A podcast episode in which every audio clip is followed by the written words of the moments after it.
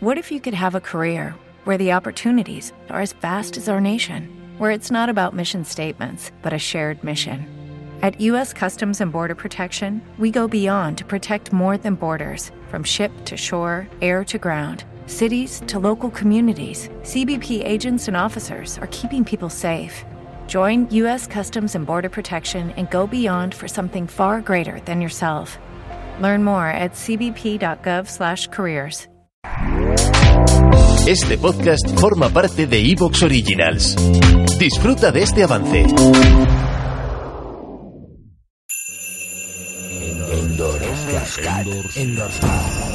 Endorscat. Eh, tío, ¿puedo ayudarte? ¿Me firmas un autógrafo? No, no firmo autógrafos y apártate de mi coche. No te acuerdas de mí, ¿eh?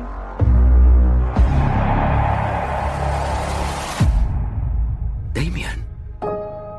¿Cuánto tiempo has estado en la cárcel? 18 años, bro. Me soltaron la semana pasada.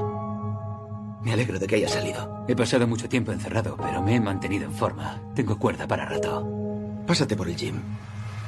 Gracias. ¿Y qué pasó entre vosotros? ¿No te lo ha contado? Éramos como hermanos. Pero yo era mejor que él, aunque nunca tuve la oportunidad de demostrarlo. ¡Qué guay!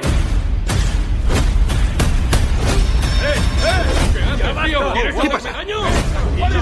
Te conozco, Donnie. No le debes nada a ese tío. Damien está en contra del mundo e intenta hacerle daño a la gente.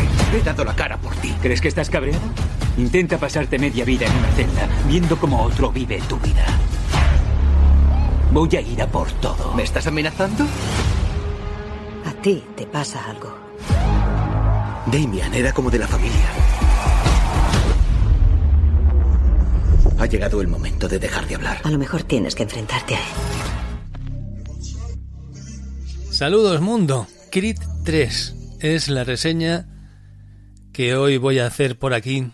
Esta tercera parte de la trilogía. Capítulo que huele a conclusión. Tiene ese, ese airecillo.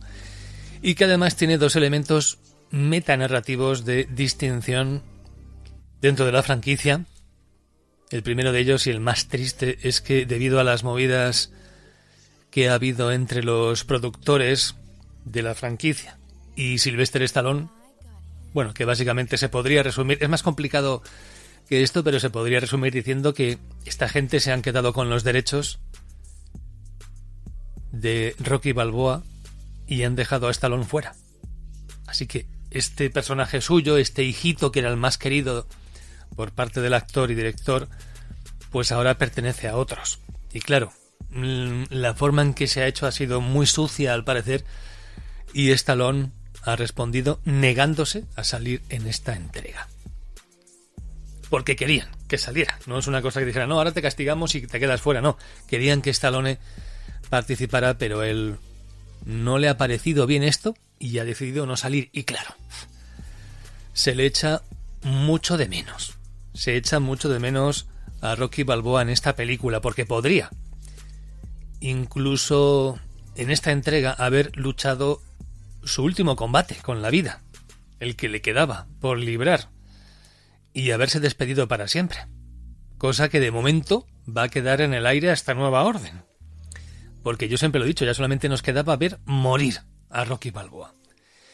Y la segunda cuestión distintiva con respecto a, las anteriores entregas de Creed es que esta película la ha dirigido personalmente su protagonista. Así que, sí, Michael B. Jordan.